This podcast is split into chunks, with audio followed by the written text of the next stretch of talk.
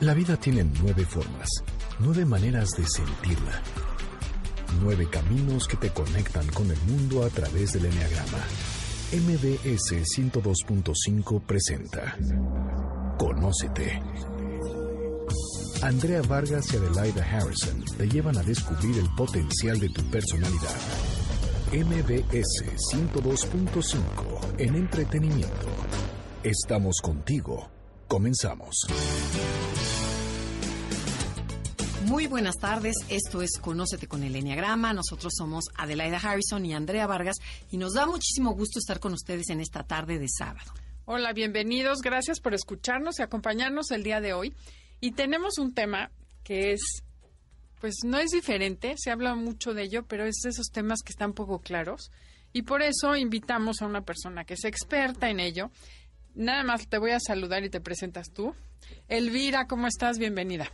Pues muchas gracias. Soy Elvira Jala Becherén y con mucho eh, cariño y con mucho entusiasmo aquí acompañándolos a todos ustedes y a ustedes, Andrea y, y Adela. Pero Elvira, cuéntales, es mi, ella, digo, me ha acompañado en muchos procesos a lo largo de mi vida, pero ¿cómo te presentaríamos? Porque no sabría yo decirte terapeuta, neurocientífica, Pues sí, soy, consteladora. sí, eh, estoy en el área de la psicoterapia, ejerciendo la manera individual de grupos y también con, con, con familia, ¿no?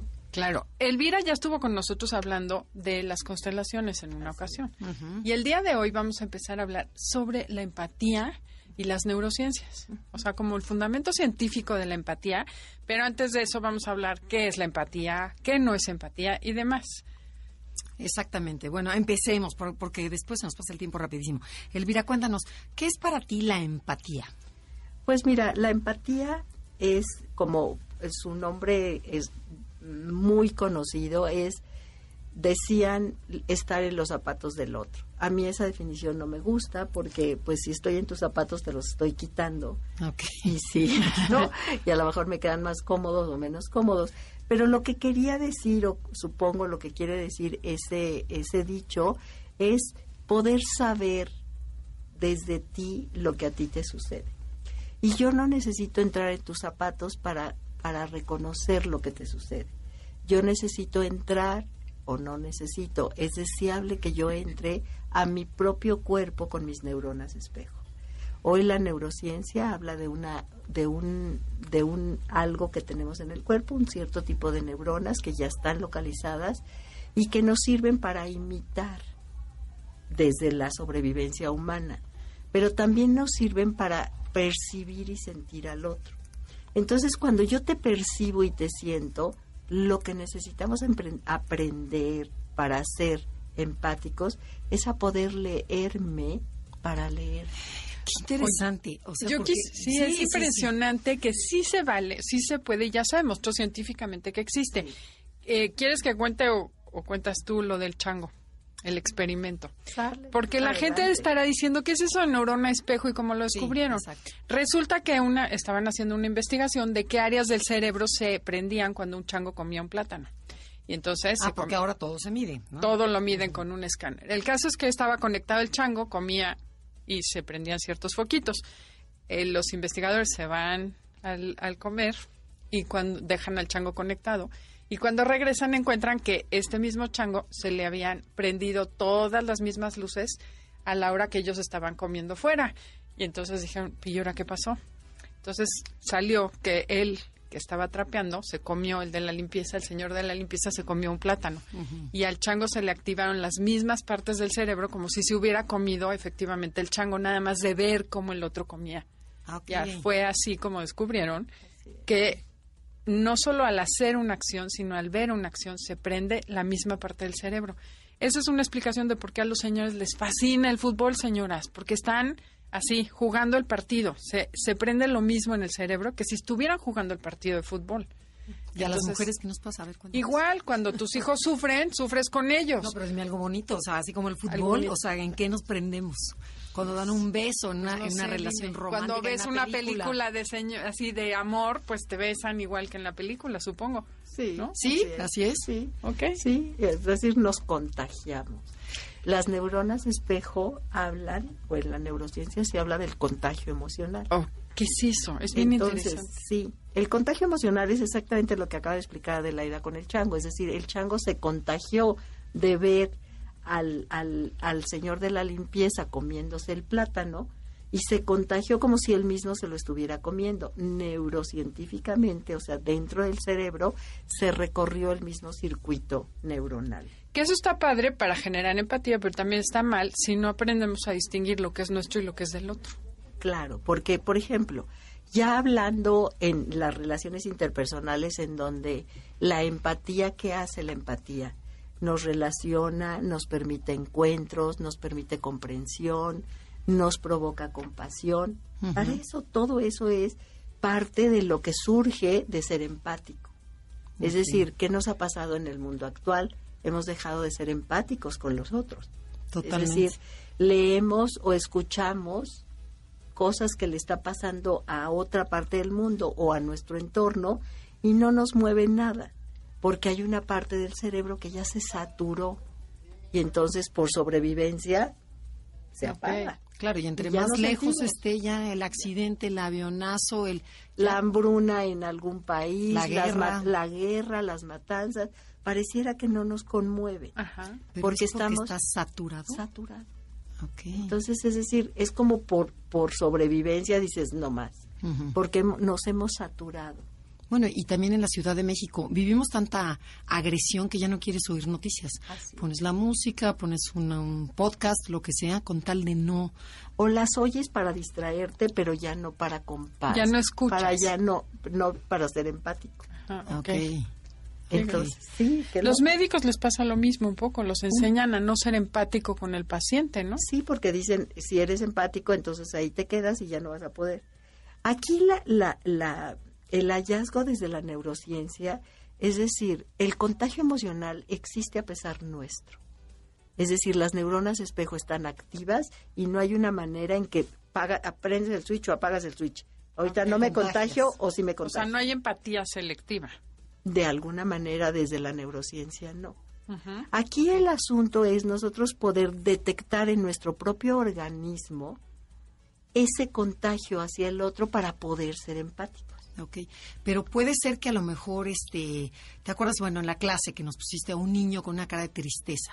Dices, ok, se contagia, pero si yo no me meto en mí, ¿qué pasa? O sea, no hay ese proceso, ya se queda, se queda ahí. Lo que pasa es que, mira, si yo veo a alguien, por ejemplo, en ese caso que, que yo puse una, una foto de, al- de un niño en, en doliente, entonces, si yo no le hago caso a lo que el contagio le provocó a mi cuerpo, yo no puedo hacer la continuidad de la empatía. Y lo que sí puedo hacer es saturarme y pareciera que ya no me importa. O llevarte esa emoción a otro lado Claro. y contaminar a otra persona. Así es. Entonces, desde el punto de vista de la neurociencia, es decir, el contagio emocional surge y es decir, mi sistema límbico permite que mi cuerpo sienta. Si yo llevo a mi eh, parte del neocórtex, a mi parte prefrontal, a saber qué siento, entonces lo que surge es que el cuerpo empieza a dejar de estar cargando la emoción y ya se encarga el lóbulo prefrontal. No, pero a ver, explícalo en Ay, un ejemplo Lo clarito. explico Sí. rapidísimo Sí. un poquito lo que decías Sí. ayer. Es como que el inconsciente te dice, estás sintiendo presión en el estómago, sientes la- el pecho Ajá, saturado. palpitar. Ujú. Si le haces caso, tu inconsciente, a ver si le entendí bien, se relaja y dice, ah, ya, ya lo registró, ya hizo conciencia y entonces ya la amígdala te deja en paz. Ok. Pero si no hacemos conciencia y no reconocemos lo que estamos sintiendo, Así es. Entonces El- sigue- digamos, sigue el, ahí. el Pero límbico- ¿qué sigue ahí? Por ejemplo, por ejemplo, sigue, sigue la ansiedad, sigue la palpitación. Es. Yo no lo reconozco, o sea, mi cabeza no lo reconoce. Es como yo te, yo te voy a poner el ejemplo, de, el ejemplo común y corriente de, de ser mamás con niños, Ok. ¿no? O, o tías con el sobrino. Es decir, cuando tenemos una criatura junto y la criatura llega con un, con un dolor, que se le ve su carita que, que estuvo llorando, entonces, solo de verla, sin saber qué onda, yo empiezo a sentir en mi cuerpo algo. Ajá. ¿Por qué? Porque el contagio emocional, gracias a esas neuronas espejo, me permite sentir al otro. Y yo diría, ¿eso es empatía? No. No, aún no. yo solo lo estoy sintiendo. Yo necesito pasar del sistema límbico al prefrontal y primero lo que me tengo que preguntar a mí misma es, ¿qué estoy sintiendo? Porque si no hago eso, desde mi límbico, ¿qué voy a hacer con ese niño? Reaccionar.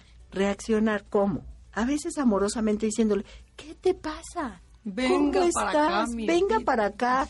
Y eso no necesariamente es lo que en el, en el encuentro empático la otra criatura necesita. El encuentro empático necesita saber que yo le diga o le muestre lo que él está sintiendo, que a lo mejor él mismo no tiene definido. Es decir, si yo le pregunto qué sientes, pues a lo mejor no sabe qué siente. No lo tiene registrado. Entonces, lo estoy abrumando. No estoy siendo empática. Ok, ¿y cómo serías empática en Entonces, este mismo caso? en este mismo caso yo me voy a mi cuerpo y, em- y percibo que tengo un dolor en la panza. Y entonces le digo, ¿te duele la panza? ¿Por qué puedo decírselo con esa afirmación? Porque no estoy siendo agresiva. Él me puede decir, no, no me duele la panza, me duele la garganta. Abuela, no, no. ¿no? no. Pero, pero es decir, si a mí me dolió la panza al encuentro con él, algo tiene que ver. Y ese es el canal empático. Ah, eh, Hay una cosa bien importante que quisiera que nos expliques ahorita que nos vayamos a un corte comercial de regreso, la diferencia entre lo que nosotros llamamos emoción y los sentimientos. Porque, según estás diciendo ahorita, lo que tenemos que es percibir la sensación corporal, esa es la emoción. Es. El sentimiento ya pasó por la cabeza, por la creencia, Digamos, por el cosas. sentimiento desde esto, eh, el sentimiento sería el nombre de la emoción. Ok, que no siempre se llama igual para cada quien. Así es. Entonces, bueno, yo después también tengo otra dudita. Después Son muchas dudas. Vamos a un corte comercial. Estamos en Conócete con el Enneagrama, Y visítenos en Facebook, Enneagrama Conócete, o mándenos un tweet. arroba Conócete MBS. Estás escuchando el podcast de Conócete con el Enneagrama. MBS 102.5. Ya estamos de regreso en Conócete con el Enneagrama. Somos Adelaida Harrison y Andrea Vargas y estamos platicando con Elvira. Jalabe. Jalabe. me cuesta mucho trabajo Sí. la pronunciación. Pero bueno, no saben qué, qué, qué personaje es esta mujer, entonces tenemos que exprimirla al máximo. A ver, Elvira, platícanos. Estamos hablando de la emoción, o sea, vemos al niño y este y tú crees que está siendo empática al decirle, mi amor, vente para acá, ¿qué te pasa? Tú dices, no, a lo mejor el niño no necesita eso, ¿ok? Este, yo tengo que contactar conmigo y sentir qué siento. A lo mejor probablemente siento un nudo en la garganta y eso es lo que le tengo que reflejar al niño. Y que le digo, ¿te duele? O sea, ¿sientes un nudo en la garganta? Seguramente está sintiendo un nudo en la garganta. Y entonces el niño puede decirte que sí o que no. Pero entonces, cuando yo estoy acercándome a ese canal empático, cuando yo puedo liberar la emoción Es cuando que el otro me contagió. Entonces hay dos beneficios. Uno, que tú te estás liberando una sensación corporal que no es tuya y que si no liberas se va a quedar atorada y te va a ocasionar problemas después. Y la segunda es que estás por lo menos haciendo al niño analizar a ver si eso es lo que está sintiendo o no. Pero ¿cuál es el objetivo de hacer esto? Porque tiene un fundamento. O sea, no nada más es hay que sienta empatía, sino que se vaya a qué parte del cerebro. No, pero ya a ver, y regrésate un poquito. Ok, el niño sí se sintió empatizado, se diría. Sí. Este, dice, ok, sí, me duele mi panza porque siento, tengo susto o lo que, o lo que pasa. claro. O porque me empatía. patearon en la panza. Ajá, ok. ¿Qué sigue? Y entonces lo que lo, el encuentro empático quiere decir que yo me puedo encontrar con él y él conmigo. O sea, el encuentro es tú, yo estamos en esa danza de yo desde mí a ti y tú para mí contigo. Ay. Entonces es Buber lo, lo plantea desde el siglo pasado esta danza entre voy para acá y, y- y regreso conmigo y regreso y estás contigo y vienes conmigo.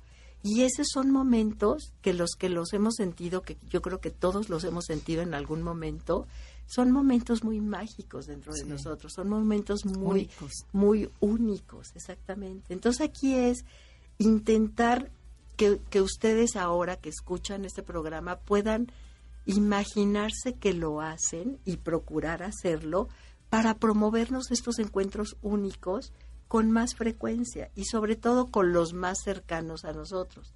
¿Por qué con los más cercanos a nosotros a veces es cuando más se dificulta? Porque el contagio a veces es más intenso. Claro, y es constante. Entonces, ¿qué significa esto de que el contagio sea intenso? Si a mí me duele lo que le está pasando a un cercano mío y no lo sé expresar desde mí, de alguna manera le voy a estar exigiendo, entre comillas, absolutamente al otro que me alivie mi dolor, en lugar de al revés. Por ejemplo, Por ejemplo, si a mí me duele muchísimo el que la criatura, el nieto, la nieta, el hijo, venga y diga es que a mí no me invitaron a la escuela. No me, fue A al único que no me invitaron al- al- a, la fiesta de cumpleaños en la escuela. Y entonces a mí me llega una emoción que me embarga, que puede ser eh, la garganta, que puede ser siento un peso en los hombros, que puede ser siento mucho coraje y aprieto las- la mandíbula o los puños. Esa emoción me va a impedir estar contigo, que tú es lo que necesitas. exacto. ¿Por qué me va a impedir? Porque yo voy a estar embargada de una emoción que no estoy expresando y por lo tanto no estoy libre para ti. Que eso es lo que necesitaríamos en un encuentro empático.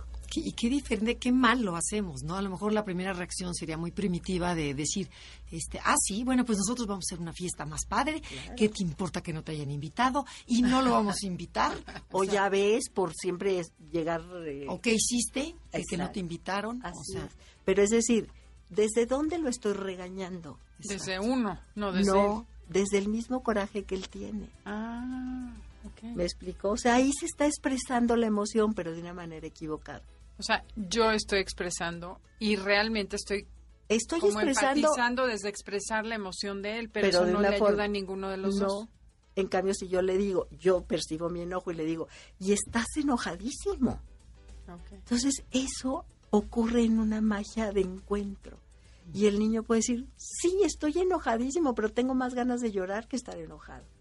Y entonces ahí sí se puede dar el abrazo, lo que necesita, desde ese encuentro humano. Es decir, toda la expresión que yo voy a hacer de otra forma tiene que ver con la emoción que yo no estoy pudiendo expresar porque la tengo invadiéndome, porque no es mía, es tuya. Ok. Voy a ver si entendí. Vamos a, A hacer un resumen rapidísimo. En el enneagrama nosotros decimos que cuando estás en esencia estás integrado, que quiere decir que tus tres centros cerebrales están estás para el otro. Ok. Pero cuando estás en el ego es cuando te desintegras y actúas de manera automática, no estás en tu esencia, sino en tu personalidad. Supongamos, cuando hay una cosa de esas y el niño llega, a nosotros nos llega la emoción y si no estamos pendientes de esa emoción corporal, nos vamos como al reptiliano. Así es. Que O es la parte al ego, antigua del cerebro, que es el ego, ego. me ocupo de mí en lugar de ti. Exacto, ya no se trata de él, se trata de lo que yo haría, lo que yo necesito hacer con esta situación. Y para generar empatía lo que tengo que hacer es cacharme, no dejar mirar al ego, sino pescar mi sensación corporal, porque siempre hemos dicho que el cuerpo es el que nos mantiene en el presente y vuelve a regresarnos a la esencia. Y entonces si yo estoy en mi esencia, ya no se trata de mí, porque yo estoy bien, puedo ver al otro. Y además aprovechar que eso que me llegó a mí Es de él. es eh, lo más seguro es que sea de él y le puede ser útil saberlo. Claro. Porque ¿qué es lo más útil que nos ocurre a nivel del sistema límbico? Que es el límbico, es la parte media del cerebro que se ocupa de las emociones. ¿Qué necesita el- entienda, eso? ¿no? Es que, que sepas lo que te está pasando. Sí, Para eso te manda entienda. toda una eh, este, neurotransmisores im- impresionantes para que tú produzcas una emoción. O sea, es decir, si yo produzco la sonrisa, imagínate cuántas sustancias se generaron para que yo pueda hacer esa articulación en mi rostro, esa sonrisa, ese, ese expresión en los ojos. O sea, la neuroquímica es, el cerebro es una máquina perfecta que funciona para eso. Entonces, yo necesito hacerle caso, porque me está dando información Claro, valiosísima. Oye, Elvira, pero y a ver, ¿y en dónde entra la, la intuición? O sea, lo que tú crees que, dices, no, la intuición me dijo que lo abrazara, o sea, e- esa voz sabia que tenemos, ¿es que también tiene que ver con esto? O La parte? voz, la voz sabia, desde este punto de vista, por supuesto, la voz sabia es absolutamente empática. Y la voz sabia tiene que ver con que yo pude saber lo que le pasa a través de lo que me pasa.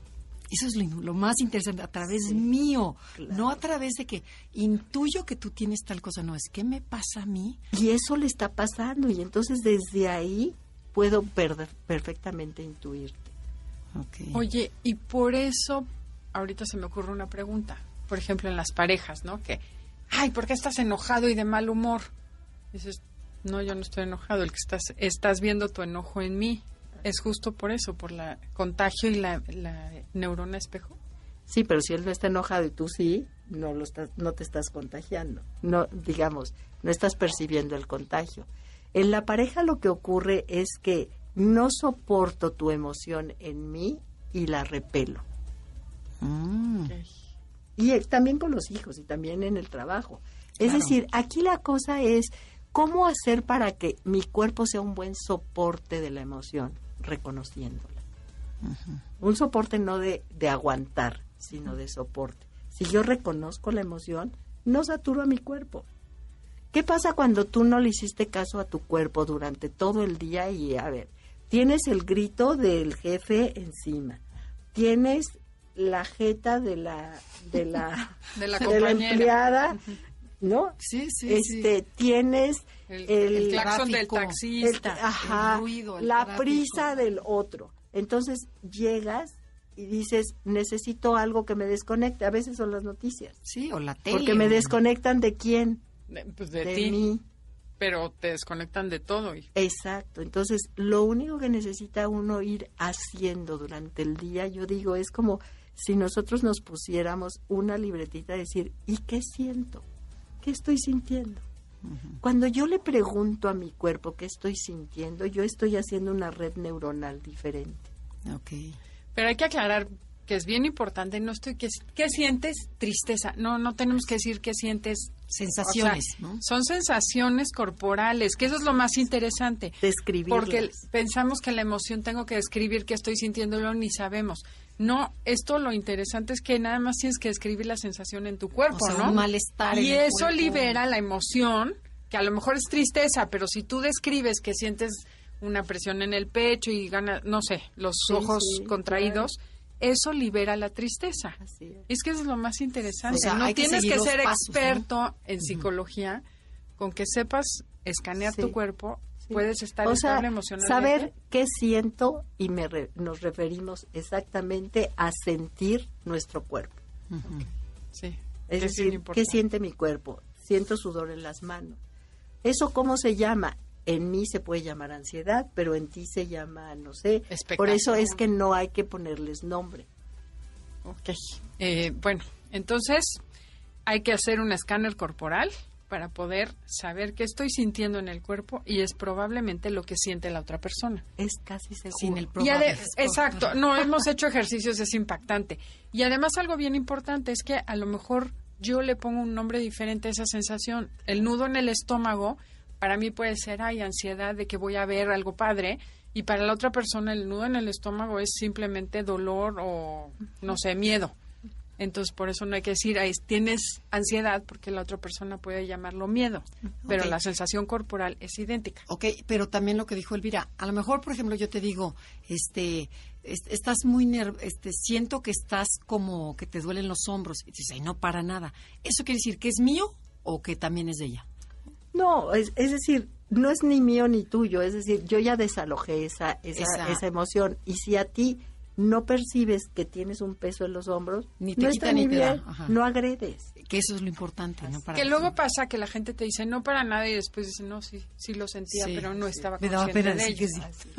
o no me había hecho consciente. Exacto, porque muchas veces estás sintiendo y si tú tienes más habilidad para detectar sensaciones, el otro ni se ha enterado que está sintiendo eso. Exacto no se muevan, estamos en Conócete con el Enneagrama y de ahorita vamos a ver cómo generar esa empatía. Y si quieren, eh, si apenas nos, nos agarraron a la mitad del programa y quieren escucharlo, vaya, métanse a iTunes, Enneagrama Conócete o en... En MBS Noticias, el podcast en streaming. Estás escuchando el podcast de Conócete con el Enneagrama, MBS 102.5. Ya estamos de regreso en Conócete con el Enneagrama. Estamos hablando sobre la empatía y la neurociencia. Está con nosotros Elvira y nos está contestando una de nuestras, una de varias preguntas que tenemos. Es que eh, nos, nos surgió un caso de una alumna mía que me dijo el otro día que tenía dos hombres y una mujer. Me dice, la verdad es que de estos tres hijos, la mujer es complicada hasta la pared enfrente y saca lo peor de toda la familia. No, o sea, sí es como el ente de conflicto en la familia, que se pelea con la mamá, con el papá. Es más, creo que cuando se fue a estudiar fuera todo el mundo dijo, qué bueno que ya se va. O sea, es complicado dentro del sistema familiar. No, y también cuando se casó, también en la familia hubo como un, remanso de paz. Exacto, entonces es, esta chava, que bueno, ya tiene varios años casada, pero me dice la, la alumna, ¿Qué sucede ahí? O sea, ¿cómo generamos la empatía? ¿Qué pasa? cuéntanos desde tu perspectiva. Digamos, pasan muchas cosas. Una de ellas es qué posición tiene ella en el sistema familiar. Creo que es la segunda. Sí, viene siendo el sándwich. Digamos, no por, no por ser el sándwich. ¿Qué posición me refiero transgeneracionalmente, independientemente de que sea la, la de en medio, la, la, el, primera el primogénito o el chico? Eso influye, pero también influye muchísimo qué pasó alrededor de su nacimiento. También influye muchísimo. O sea, tenemos que ser empáticos con todas esas situaciones. ¿Qué pasa con respecto a la transgeneracionalidad? Porque todas estas emociones se vienen a manifestar para algo. Es como si yo empáticamente dijera, ¿qué está expresando ella que aún no es escuchada? O sea, ¿qué necesita que ustedes sepan que todavía no pueden saberlo? ¿Por qué? Porque como la emoción que genera es tan grande, te abruma y reaccionas desde la emoción. Entonces yo le diría a tu alumna, es decir, entra a mirar qué está generando no solo en ti, sino en el entorno. Entonces, por ejemplo, ella me puede contestar, lo que genera es... Eh, un ambiente agresivo. Que, que, que, que nos provoca reacción agresiva. Y entonces la, la pregunta sería, ¿para qué necesita este sistema familiar tener esta reacción agresiva? A veces la reacción agresiva es, los quiero vivos, los quiero alertas. Es como si ella se hubiera instalado en algún momento de su historia de vida en quiero los, los estoy sintiendo muy apagados, los estoy sintiendo como... Como muertos. Como muertos, ¿no? Entre comillas. Entonces, ¿qué necesito? Despertarlos. Y se va haciendo a veces una costumbre. ¿Por qué? Porque o sea, vibracionalmente la emoción es, ahí viene, chin, nos va a poner de mal humor. Entonces ya nos empezamos a contagiar previamente del mal humor o del o del evento de la emoción agresiva, incluso antes de que llegue. Entonces ella ya percibe, se contagia y se rebota otra vez por costumbre el contagio de el rebote agresivo. Ok, y esto se aplica también, por ejemplo, el jefe agresivo que va a llegar a la oficina. Claro. Pero entonces, ¿qué haces tú, que viene siendo el mismo caso? Si sé que el jefe siempre viene de malas, este, ¿cómo leo las, cómo, en dónde funcionan las neuronas espejo? Por ejemplo, y es un caso que no lo digo yo, lo dice Mario Alonso Puig, no sé cómo se, eh, cómo se pronuncia su nombre, se escribe P-U-I-G. Este, en una conferencia hace poco, él decía, ese caso exactamente, y él decía, receta médica, sonríele, forzadamente, como quieras, sonríele. ¿Qué sucede cuando yo me provoco la sonrisa? Como decíamos hace un rato, yo voy a provocar otros neuroquímicos en mi cerebro. Porque engaño el cerebro. No, o sea, le provoco, le provoco de adentro hacia afuera si algo me da risa, bueno, también es de afuera hacia adentro porque algo de afuera me da risa, mi sistema límbico provoca esos neuroquímicos que me hacen reír, arquear las cejas de una manera, ahora hazlo forzadamente. Es decir, nada me está provocando risa, pero yo la manifiesto en mi cara. Y hazlo cada que veas a tu jefe enfrente. Después de un par de semanas o tres semanas, creo, la persona regresa y él lo, lo, dice, lo expone y dice, no puedo creer el cambio que ha habido. Es decir, el jefe, en el momento en que llegaba Grinch, de lo que sea, o se diga, ¿no? Recibía el, ¡Ah! ya me llegó, uy, qué horror. Y entonces, ¿qué sucedía? Se vuelve a contagiar y es un Es rebote, círculo. Es un rebote de una empatía poco Negativa. simpática, Claro, sí, una empatía sin simpatía, Negativa. ¿no? O sea, inconscientemente está, eh, por ejemplo, este jefe Grinch está recibiendo a lo mejor algo positivo, un estímulo positivo, y ahí es donde cambia la y dinámica. empieza a generarse, o sea, desde la neurociencia. O sea, tú le contagias la sonrisa. Exacto. Y puede haber esos contagios conscientes. Ok. Hay muchos contagios que son inconscientes. O sea, yo no sé ni por qué estoy ahorita de mal. Empiezo a ver y digo, ay, me traje el mal humor de la de junto a mí. Claro, ¿No? del camión. Sí, La del camión. sí. Pero, ¿qué sucede cuando yo puedo lograr hacer contagios conscientes? Es decir, yo llego y le presento una sonrisa al, al, al antipático más grande. ¿Y qué sucede? Pues lo voy a sacar de onda.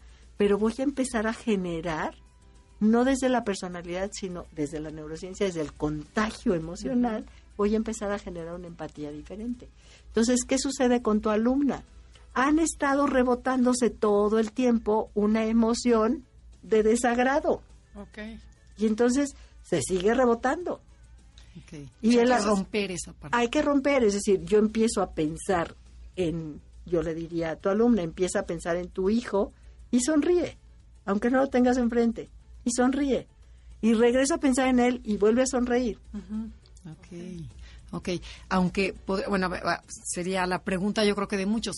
Y no sería hipócrita, por ejemplo, si lo aplicas a alguien que te cae gordo, ¿no? A lo mejor dices, este, una... Al jefe. Bueno, el jefe o un yerno, o no, no, no un yerno, un, este, un cuñado o alguien, o la suegra. O el mismo yerno, no importa. Bueno, o que- sea, que- ok. es decir, cuando yo sonrío, yo tengo que saber que estoy provocando. O sea, lo en estás mí- haciendo consciente, pero no estás siendo hipócrita. Esa No, porque me estoy sonriendo a mí.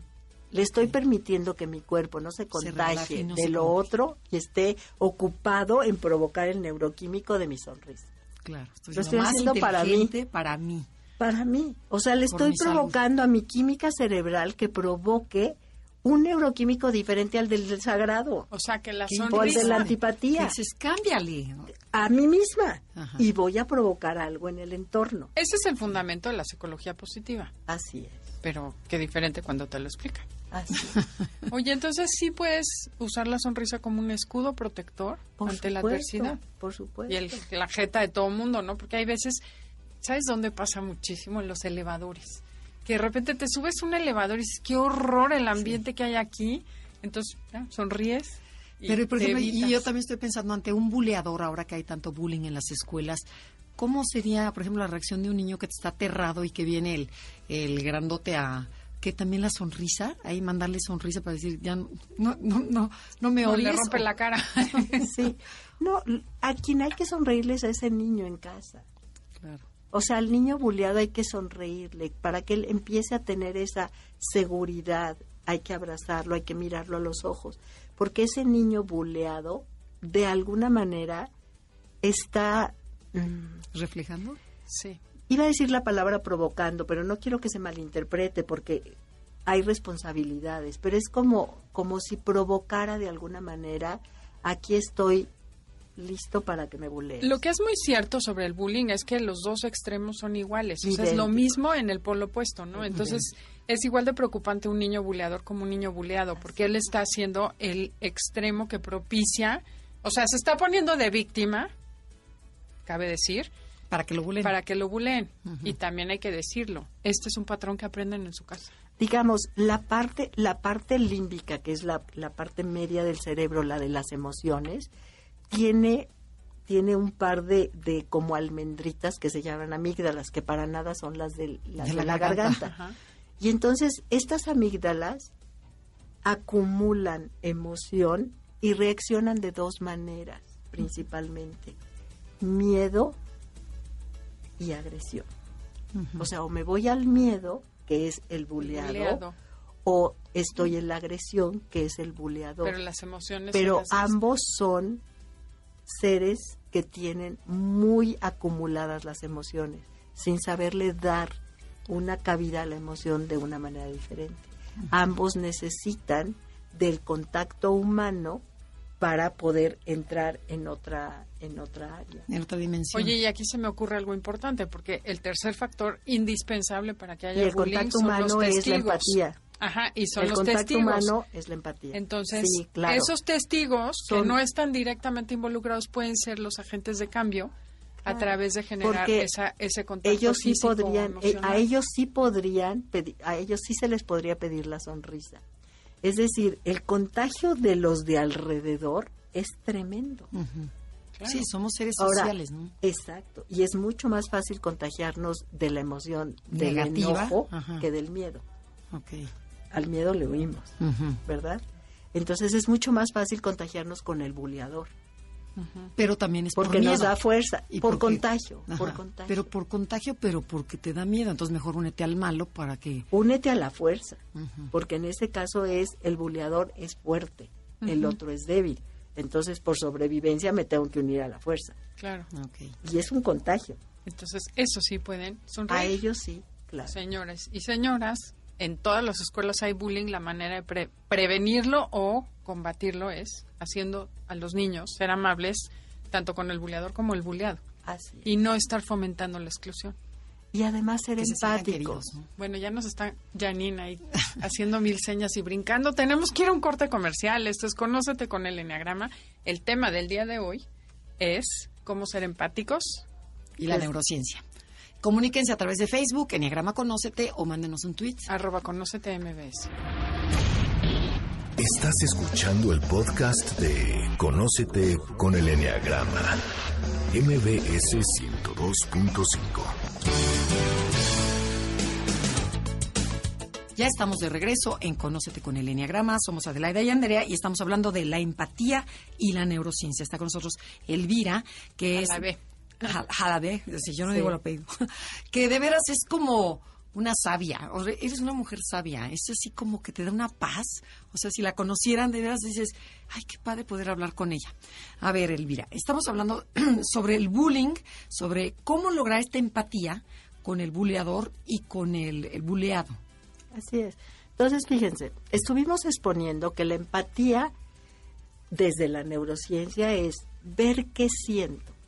Entonces, ¿qué siento frente a un niño que puede ser mi familiar, que sé que agredió en la escuela, digamos, iba a decir feamente, pero agredió es suficiente a otro niño? Y me están llamando los reportes a decirme, oiga, ¿no? Entonces, si yo me voy a qué siento y hacemos ese ejercicio ahorita, nosotras tres y ustedes, Yo sentí ¿Qué? el ojo en el estómago. tú sentiste enojo en el estómago, Yo impotencia. como una impotencia, como una sensación de no puedo, Ajá, de coraje con de coraje. Es decir, esa es, esa es la sensación que yo necesito sacar empáticamente o compartir más que sacar empáticamente con esa criatura. Es decir, tienes un enojo durísimo en el estómago que te hace sentirte como, hoy no puedo, entonces sí, sí voy a poder. Cuando yo inicio el diálogo empático con esa criatura, yo puedo llegar al fondo de lo que pasa y no convertirme contagiadamente en otro buleador de ese niño. Claro. ¿Que ¿Qué sería? Te castigo, te quito, te saco, te expulso, te exhibo. Sí, sí. Entonces, la yo puedo de la familia. Exacto. Yo puedo entrar en una labor empática con él para saber lo que le pasa, porque ese es el inicio de la empatía. ¿No? O sea, es decir, él, vamos a hacer un encuentro empático y él me va a poder, desde ahí, porque ahí no estamos enjuiciando, poder eh, trabajar empáticamente. Si nos, si nos vamos con el buleado, es decir, igual recibo el reporte de la escuela que al niño todos le pegaron o lo estuvieron a punto de meter la cabeza al excusado o lo metieron, no estoy dando ideas, por favor, ¿no? Ya no voy a decir más. Es decir, ese niño buleado, es decir, ¿qué hacemos a veces? ¿Qué empezamos a sentir en el cuerpo cuando oímos que ese cercanito a nosotros recibió una agresión de ese tamaño? Ay, no, también igual, o sea, Yo sentí ahorita el pecho, así como hasta escalofrío en el pecho. Así es, un escalofrío en el pecho. Yo, por ejemplo, sentí un nudo en la garganta. Todas esas emociones son válidas. O quizás el- el- el- el ma- la mandíbula apretada, es decir, no pude gritar. Es decir, es como si yo le pudiera decir al niño, hubieras querido gritar, quisiste este proteger tu pecho y por lo tanto no te pudiste defender. Eso sería otra vez iniciar el camino empático para que neurocientíficamente o desde la neurociencia él empiece a elaborar rutas, tanto uno como otro, de conciencia. Porque cuando yo aprendo a saber y a sentir lo que yo siento, estoy metida en otra área del cerebro de la conciencia. Entonces, desde ahí puedo empezar a trabajar el bullying. Porque lo que hacemos normalmente es hacer más de lo mismo desde el contagio. Es decir, al Claro. buleador lo agredimos Y al otro lo sobreprotegemos. y al otro ni siquiera lo sobreprotegemos. A veces también lo agredimos, como los demás. No te sabes defender. No te sabes defender porque no gritaste. Pégale, si me vuelven a decir que tú Vámonos a que te a que te haga la clase de box y que puedas defenderte. ¿Me explico? Es decir, la clase esta- de box. Sí, es estamos que sí. haciéndole más de lo mismo. Estamos fomentando y sustentando el mismo sistema. el mismo sistema. Es decir, a veces hay instituciones desde las escuelas que lo que hacen es empezar a confrontar a uno y al otro. ¿Qué les confrontas si están desde una parte absoluta y, totalmente emocional? No hay conciencia.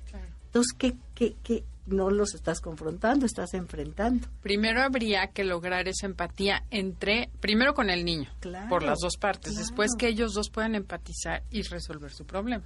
Claro, porque si, si tú ya logras, si yo ya logré, yo niño buleado, ya logré Sacar. sentir la empatía, pues puedo intentar ser empático con alguien. Si yo, niño buleador, ya logré que alguien, en lugar de agredirme y Me juzgarme, entendiera. Estuviera en este canal empático de saber lo que me está pasando.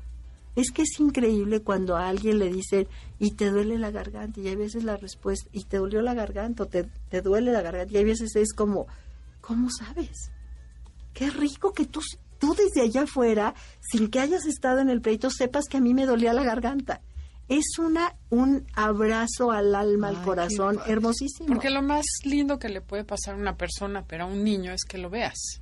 Y el poderle decir lo que está sintiendo, es decir, yo estoy entiendas. viéndote y y veo. desde que te adentro, no Claro. solo a tus ojos, ¿no? Ujú, que ya es claro. suficiente. Te estoy entendiendo. Así es. Y, pero y bueno, en la escuela, Mira, antes de seguir, sí. tenemos mil preguntas para ti, Elvira. En la escuela, una maestra puede hacer este proceso, Pero porque por supuesto. tristemente el sistema familiar generalmente sustenta al buleado o al buleador. Así. Pero una maestra podría cambiar eso. Siempre y cuando entienda en su cuerpo que lo que está sintiendo es del otro y lo libere para poder verdaderamente estar con el otro.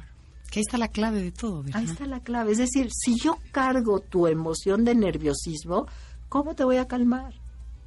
Y se supone que los adultos tienen que saber, o son los que sabemos, Así es. ayudar al niño. Así es. Entonces, cuando yo entro en, en toda esta, en todo este autoconocimiento de saber que lo que me pasa te está pasando, que eso es parte sustentado desde la neurociencia de las neuronas espejo, nos va a provocar un encuentro maravilloso.